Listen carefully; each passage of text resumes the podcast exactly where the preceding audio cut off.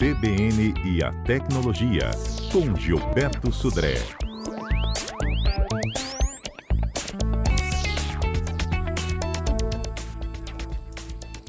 Bom dia, Fernanda. Bom dia, ouvintes da CBN. Seja bem-vindo, Fernanda. Volta Muito obrigada. Voltei de férias, pronta para 2021.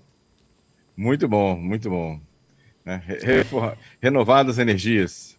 É isso aí.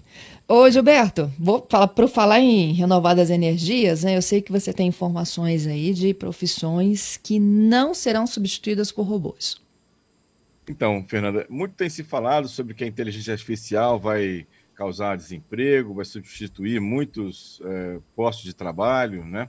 Mas existem algumas profissões ou algumas carreiras, vamos chamar assim, que elas não serão substituídas pela inteligência artificial, ou pelo menos a inteligência artificial vai ter uma dificuldade bastante grande, ou seja, deve, é, necessitando de um desenvolvimento bastante elevado para substituir essas, é, essas profissões, essas carreiras. Né? Então, vamos falar de algumas que a gente é, levantou aqui. A primeira delas é a execução de lei. O policiamento, por exemplo, é difícil de você automatizar esse policiamento completamente, né? ou seja, com robôs ou com outros tipos de sistemas. Você pode até usar a inteligência artificial como um apoio, mas como atividade final, é, vai ser muito difícil de você substituir essa, é, essa carreira, vamos chamar assim. Outro é o atendimento ao cliente. A gente está tá vendo aí uma, uma grande quantidade, inclusive comentamos um pouco sobre isso na CBN Tecnologia da semana passada, é, sobre esses chatbots, que são esses pequenos programas que interagem com o usuário para fazer atendimento com o cliente. Eles até cumprem é, em algumas situações, relativamente bem, né, esse primeiro contato com o cliente. Mas sempre que, quando você tem um problema um pouco mais complexo, você tem que recorrer a um atendente humano né, para isso. Então, o atendimento ao cliente, aquela situação do, do atendimento específico, resolvendo aquela questão específica ou fora do normal, realmente isso vai, vai, ainda vai continuar sendo feito por, uma, por um ser humano, né, por uma pessoa que não vai ser substituída por uma inteligência artificial. É, questões de decisões estratégicas, então, ou seja, a questão de planejamento, né, ou seja, a criação é, de linhas de atuação, por exemplo, das empresas, é muito difícil você colocar uma inteligência artificial para decidir essa situação, porque muitas vezes a decisão estratégica não passa por questões lógicas, não passa por questões diretas. Né? Muitas vezes você tem uma, é, outros parâmetros ou questões que, que passam é, ao longo de uma uma, uma, decisão realmente só baseada em números ou em fatos ou coisa parecida. Muitas vezes o sentimento ou mesmo uma tendência que é, vai nortear essa decisão estratégica nesse caso. É, outra carreira que também é difícil de você substituir é, com a inteligência artificial é a carreira dos profissionais de cibersegurança. A gente tem visto muitas ferramentas com inteligência artificial para apoiar esse tipo de profissional, e essa é uma tendência, inclusive, se a gente está falando de inteligência artificial, ela vai ser um excelente apoio para várias carreiras, como médicos, como engenheiros, como profissionais de cibersegurança, mas ainda assim, elas não vão substituir o raciocínio, muitas vezes não linear, né? que um profissional que tem uma experiência, que tem uma, uma vou chamar até uma malícia no processo da, da, da, da análise de um certo tipo de ataque, ele não vai conseguir ter esse tipo de situação. Então, ou seja, essa é uma questão. E aí, a gente tem, tem que pensar também que, no caso da carreira de cibersegurança, o próprio aplicativo de inteligência artificial pode ser atacado, né? E pode ter a seu, seu funcionamento é, alterado nesse caso. Né?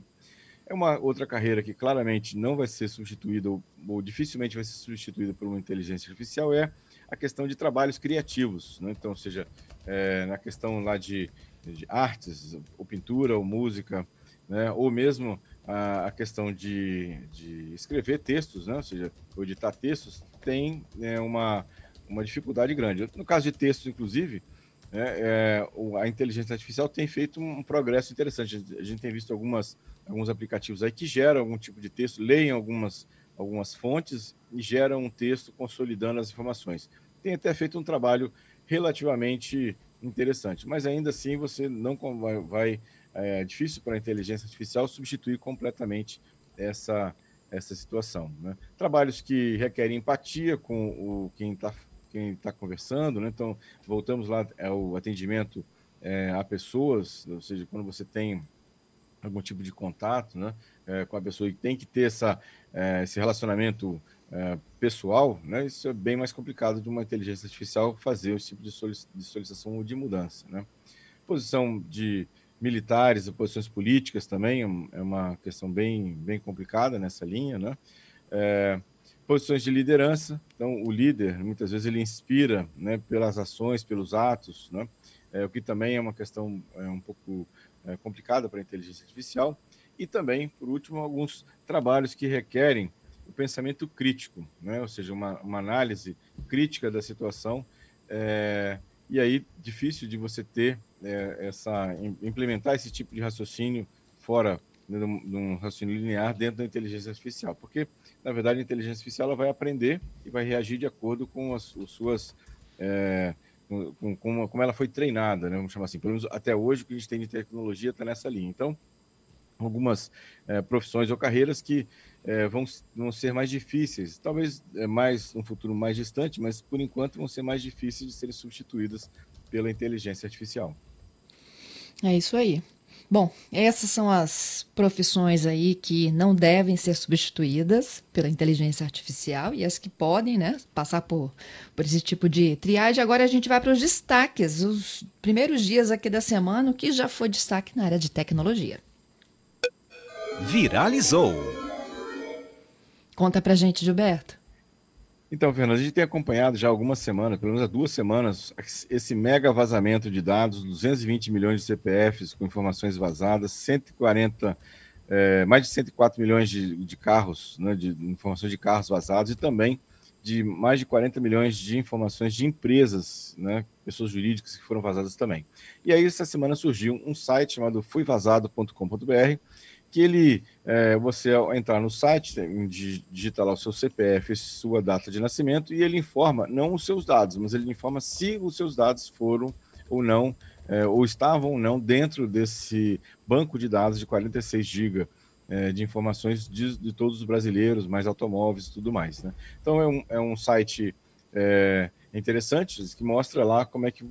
É até assustador muitas vezes que você, quando você consulta né, nessa nessa, nesse tipo de dados, desse tipo de banco de dados, para saber se seu dado estava lá. Eu diria que, muito provavelmente, quem fizer a sua consulta nesse site vai encontrar ou vai ver que seu dado estava é, publicado. E aí, uma, uma, uma, uma informação importante: a partir desse vazamento, é importante que todos nós estejamos muito atentos a boletos, cobranças ou movimentações financeiras em nosso nome eu tenho recebido uma série de é, consultas de um golpe que está muito comum. Como esse tipo de, de, vazamento tem lá o nome, CPF, endereço e é, o número de telefone das, das pessoas, o que, que os golpistas têm feito?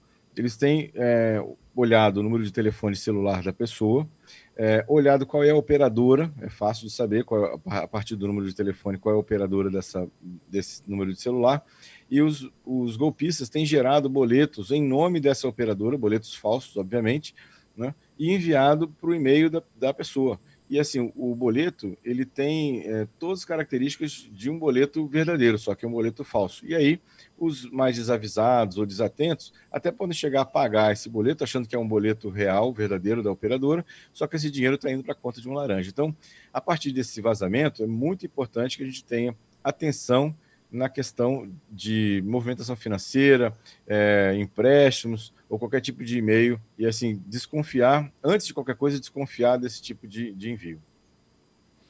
É Outra aí. notícia também que me chamou a atenção é que finalmente a Anatel divulgou as diretrizes para o leilão de 5G e duas coisas chamam a atenção nesse leilão. Agora, na verdade, essa discussão ficou agora para o dia 24 de fevereiro né, para definir a, a, data exata, mas o formato do leilão aparentemente foi divulgado através do Diário Oficial. E duas coisas chamaram minha atenção. Primeiro, que a Huawei, que era uma empresa que estava ameaçada de não ser é, aceita né, para fornecimento das soluções de 5G do Brasil, não tem nenhuma restrição contra ela. Então, provavelmente, a Huawei vai poder participar do leilão de fornecimento de tecnologia de 5G no Brasil. A outra coisa que me chamou a atenção é que nesse formato do leilão, né, as operadoras vão ficar, pelo menos até agora, segundo foi publicado, vão ficar obrigadas a criar, além da, de uma rede para o público né, de 5G, uma rede paralela, independente, só para o ambiente do governo usando o 5G. Então, a gente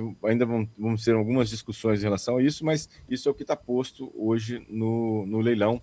A gente vai ter que aguardar aí até o dia 24 de fevereiro, quando as novas decisões em relação ao formato do leilão vão ser discutidas pela Anatel para isso. Né? E por último, a notícia que tem muitos, muitos grupos, eu tenho visto mensagens em muitos grupos sobre isso, é que é, o WhatsApp teria uma mensagem que você deveria que, é, que, de compartilhar nos grupos, desautorizando o WhatsApp de publicar ou de usar suas fotos, né, é, ou compartilhar suas fotos né, com outros locais. Essa mensagem é completamente falsa, é um boato, né, é, que iria essa mensagem, se você publicasse, iria anular a nova política de privacidade da WhatsApp. Isso não é verdade. Então, cuidado com esse tipo de mensagem também. 11 horas e 34 minutos. Hoje é quarta-feira, dia de tecnologia, aqui pela manhã no nosso CBN Vitória. Participação quartas e sextas, sempre com o nosso comentarista Gilberto Sudré. A gente começou aqui no quadro falando sobre as profissões que podem e as que não podem, né? Ser substituídas pela inteligência artificial, por robôs, de modo geral.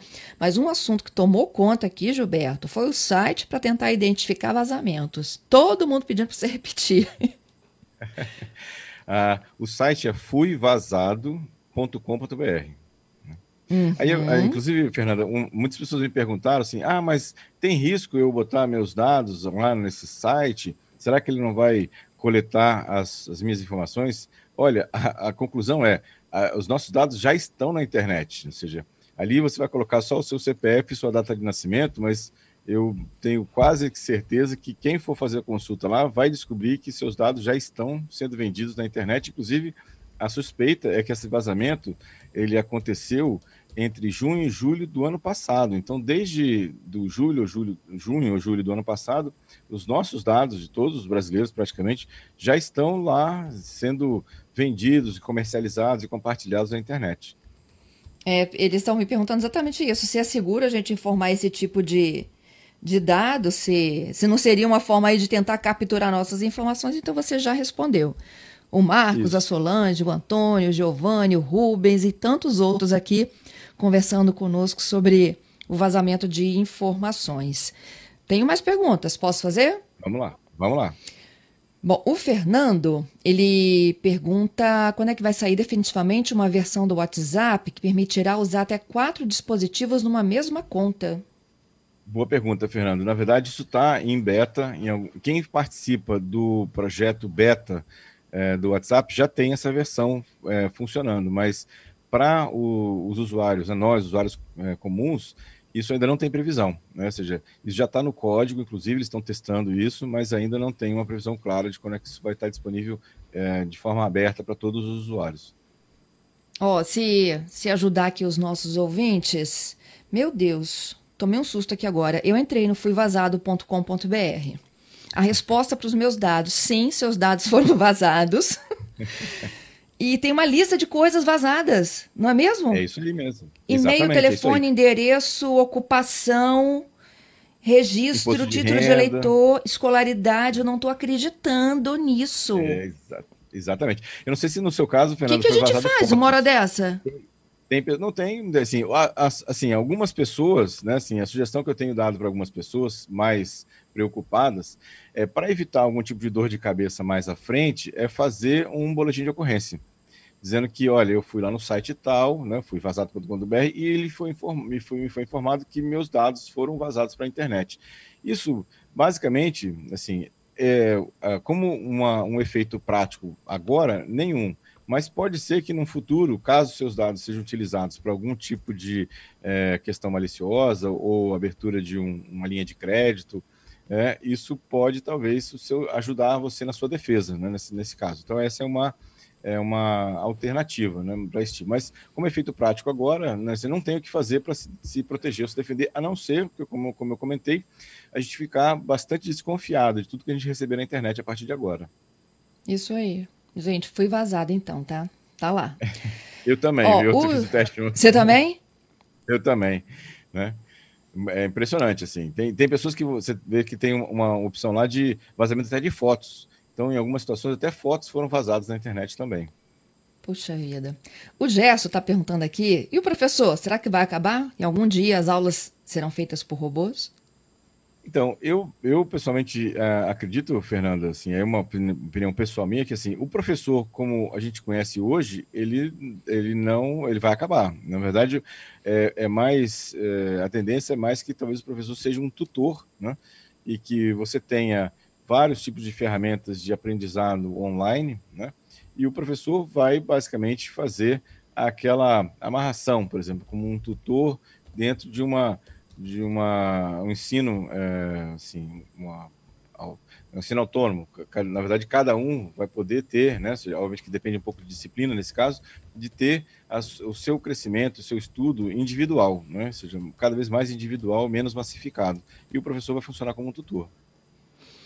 Bom, tem uma pergunta aqui do César. Ele tem um celular K8 e ele quer transferir fotos e vídeos para o computador. Tem como a gente dar um passo a passo rapidinho aí?